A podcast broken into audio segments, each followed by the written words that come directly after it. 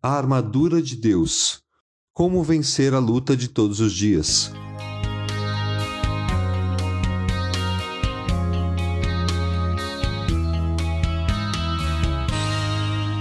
Vistam toda a armadura de Deus, para poderem ficar firmes contra as ciladas do diabo. Pois a nossa luta não é contra pessoas, mas contra os poderes e autoridades, contra os dominadores deste mundo de trevas, contra as forças espirituais do mal nas regiões celestiais. Efésios 6, 11 a 12. Estas palavras do apóstolo Paulo estão na carta que ele escreveu à igreja de Éfeso, uma cidade na região que hoje conhecemos como Turquia, e era a terceira mais importante cidade do Império Romano e um importante centro comercial. Essa carta faz parte, juntamente com as cartas aos Filipenses, Colossenses e a Filemon, do que conhecemos como cartas da prisão, pois todas foram escritas durante a prisão de Paulo em Roma, ou seja, em meio à intensa perseguição aos cristãos, que é justamente o tema principal dessa carta revelar o propósito eterno de Deus de estabelecer o seu corpo, ou seja, a Igreja de Cristo. E ele não estava se referindo a uma religião específica, um prédio ou o que conhecemos hoje como denominação, mas sim revelar uma mensagem a todos os cristãos. Inclusive, várias coisas indicam que Efésios foi uma encíclica, que significa que era uma carta secular às igrejas, um tratado doutrinário em forma de carta. O objetivo do apóstolo Paulo era ensinar tanto a cristãos judeus quanto aos demais cristãos convertidos a todos que haviam se entregado à mensagem da graça de Cristo e que estavam ou passariam por muitas aflições. Neste mundo vocês terão aflições. Contudo, tenham ânimo, eu venci o mundo, disse Jesus em João 16:33. Então podemos entender por que Paulo, no capítulo 6 dessa carta, usa a figura de uma armadura para ensinar como os cristãos poderiam se proteger. A expressão armadura de Deus traduz uma palavra grega que se refere ao equipamento completo de um soldado de infantaria.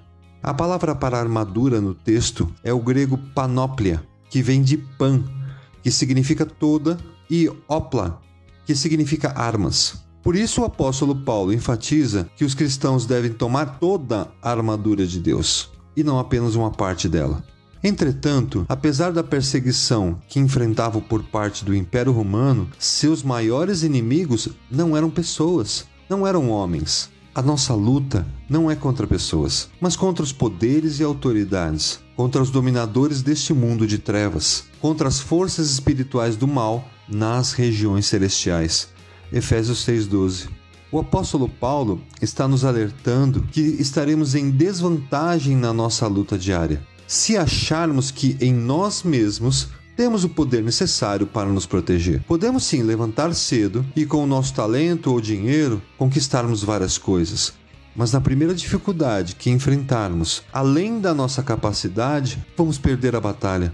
Seremos feridos pelo nosso maior inimigo, que domina este mundo e deixa a luta mais desigual, pois não podemos vê-lo e combatê-lo corpo a corpo. Isso por ele ser uma força espiritual. E somente Deus, sendo Espírito e Todo-Poderoso, pode nos ajudar. Jesus, em João 10,10, 10, nos faz o mesmo alerta de que o nosso inimigo vem apenas para furtar, matar e destruir, mas que ele havia vindo para que tivéssemos vida plena.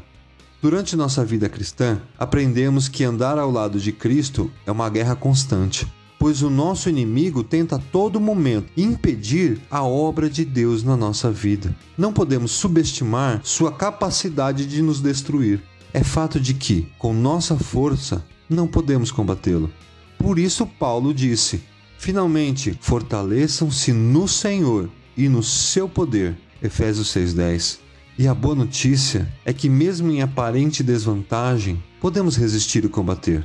2 Coríntios 12, 10 diz que, por isso, por amor de Cristo, regozijo-me nas fraquezas, nos insultos, nas necessidades, nas perseguições, nas angústias, pois quando sou fraco é que sou forte. Palavras do mesmo apóstolo Paulo. Não devemos esquecer que a vida cristã não se refere apenas às bênçãos da salvação, mas também inclui nossa posição contra os desejos pecaminosos da nossa carne e as forças espirituais das trevas. E nesta batalha não estamos sozinhos. Precisamos da cobertura de toda a armadura de Deus. Assim como o soldado romano na época de Paulo precisava armar-se para a batalha, nenhuma parte ou membro do corpo podia ficar descoberto.